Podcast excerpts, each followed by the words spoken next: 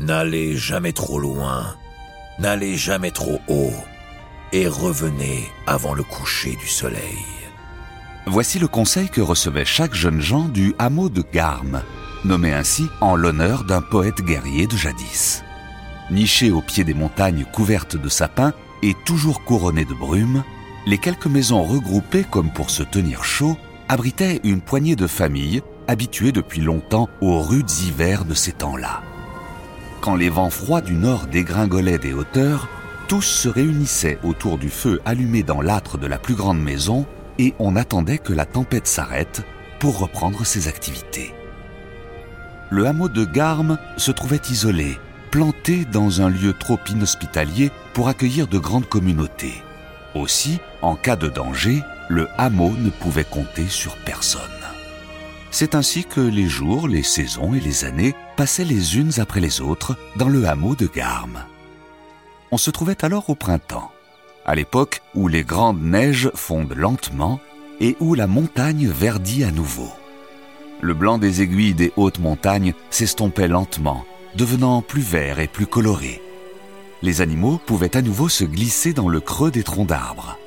La brume remontait haut sur les sommets et l'on pouvait presque se permettre de passer les soirées dehors sans attraper froid.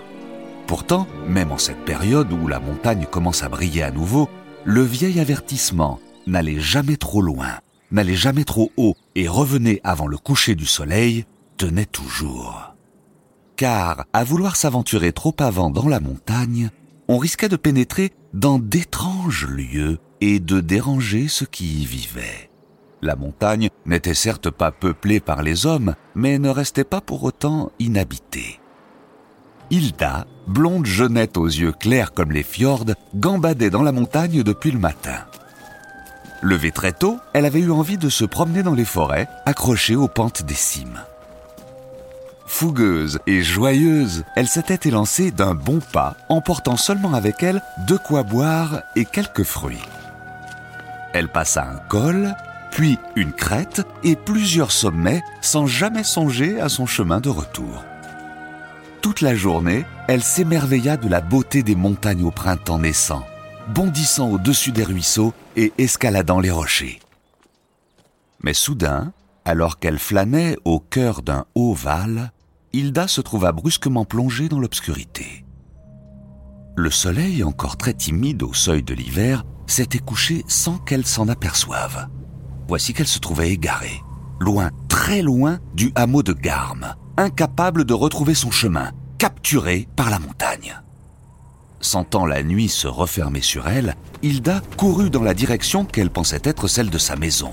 Ne voyant plus distinctement autour d'elle, sa robe s'accrocha sur des ronces, ses pieds se tordirent entre des racines émergées, ses joues furent fouettées par des branchages. Après une longue course, elle s'arrêta enfin, comprenant qu'elle ne pourrait retrouver la route du hameau.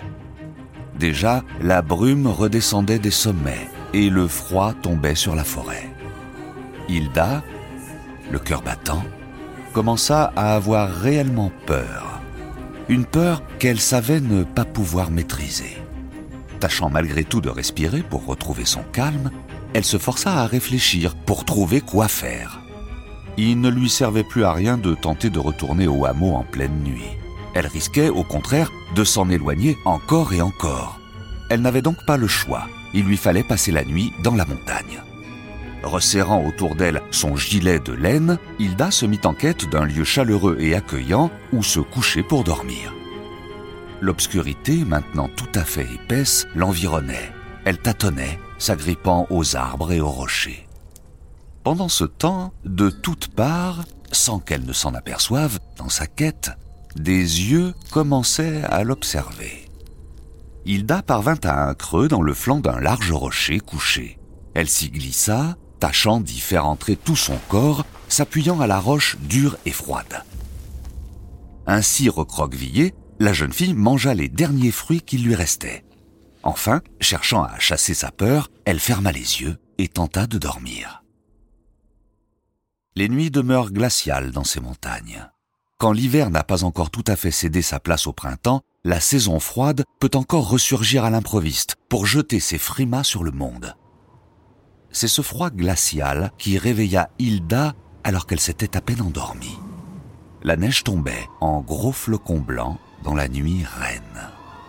Gelée, claquant des dents, Hilda se leva en sursaut.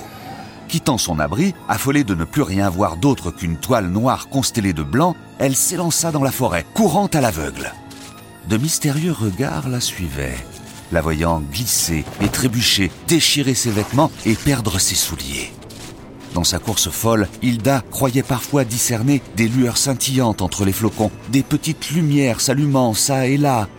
Ne sachant pas où aller et ne voyant rien, elle tenta alors de suivre le chemin qu'elle semblait lui montrer tombant encore et encore, s'écorchant bras et jambes, pleurant de peur et de froid, Hilda, à force de suivre les lumières qu'elle pensait apercevoir, se heurta à un large mur de buissons et de ronces. À l'intérieur de cet épais taillis, elle croyait encore voir briller les étincelles qu'elle suivait, plus nombreuses et plus brillantes, presque rassurantes. Faisant le tour du bosquet, luttant pour ne pas céder à la tempête et à la panique, elle découvrit ce qui ressemblait à une entrée dans le mur de feuilles. Un tunnel de branchage qui menait au cœur du taillis. S'agenouillant, rampant presque, Hilda pénétra dans le conduit. À mesure qu'elle avançait, utilisant ses genoux et ses coudes, il lui sembla qu'elle ressentait moins le froid, caché à l'intérieur de cette épaisse caverne végétale. Et en effet, quelques instants plus tard, elle sentit une atmosphère presque tiède l'entourer. Se pensant sauvée, elle décida de s'aventurer aussi loin que possible, pensant peut-être trouver un abri au bout du tunnel. Enfin, après un long moment, elle déboucha dans une véritable grotte faite de feuilles et de branches. Au milieu des broussailles, un espace s'ouvrait, à la manière d'un creux abrité de l'extérieur. Hilda, se sentant protégée dans ce cocon végétal, n'entendait même plus le vent qui hurlait au dehors et ne percevait plus du tout le froid. S'étendant dans le noir, exténuée mais rassurée, Hilda s'endormit à nouveau. Quand la jeune fille se réveilla, la nuit roulait sur son heure la plus sombre. Ne comprenant pas ce qui l'avait éveillée, Hilda laissa échapper un petit cri de peur. Le son de sa voix lui revint alors et se répercuta dans toute la caverne de feuilles, comme s'il s'était agi d'un gouffre très profond ou d'une immense vallée. Mais surtout, l'écho ne se tut pas, refusant de s'éteindre. Assise dans le noir, Hilda entendit s'élever autour d'elle d'innombrables bruissements.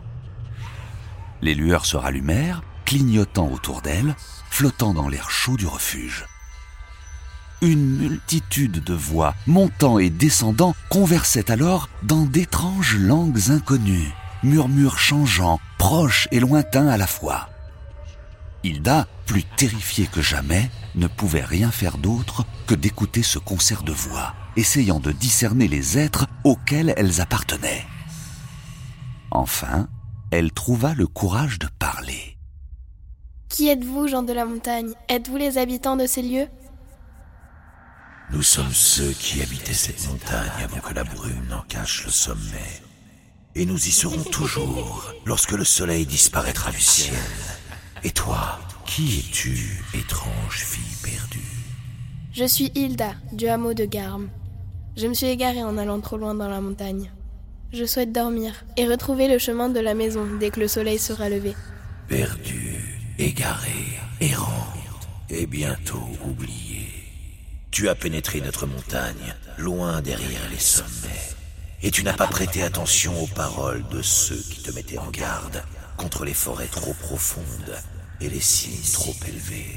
Tu n'as pas écouté les conseils de tes aînés et des sages de ton village. Tu as été trop loin, trop haut, et tu n'as pas surveillé la nuit tombante. La nuit est notre royaume depuis que les hommes de ton espèce ont conquis le jour. Voici où nous demeurons. Nous que vous avez voulu oublier, vos peurs que vous maintenez dans le noir, loin de vos prairies et de vos maisons. À ces mots, Hilda comprit alors, bien que trop tard, le sens du conseil que répétaient les anciens de son hameau. N'allez jamais trop loin, n'allez jamais trop haut, et revenez avant le coucher du soleil. Elle se mordit les doigts et regretta amèrement de ne pas y avoir prêté attention. Ce qu'elle avait pris pour un vieux radotage craintif visait en fait à la protéger contre ce que les hommes n'avaient jamais pu conquérir, ce qui demeurait hors de leur portée.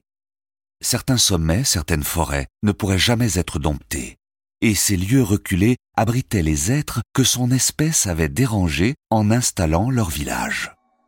Ces êtres, obligés de se cacher dans de tels sanctuaires, ne supportaient pas que les humains viennent les déranger. Hilda, sentant les voix murmurer et grogner, parla alors une dernière fois. Je vous en prie, laissez-moi partir. Je dirai au hameau que nul ne doit rentrer sur vos terres. Et je vous ferai honorer par tout le village. Nous sacrifierons de la nourriture pour vous. Nous apprendrons aux enfants à ne plus jamais vagabonder trop loin à la nuit tombée.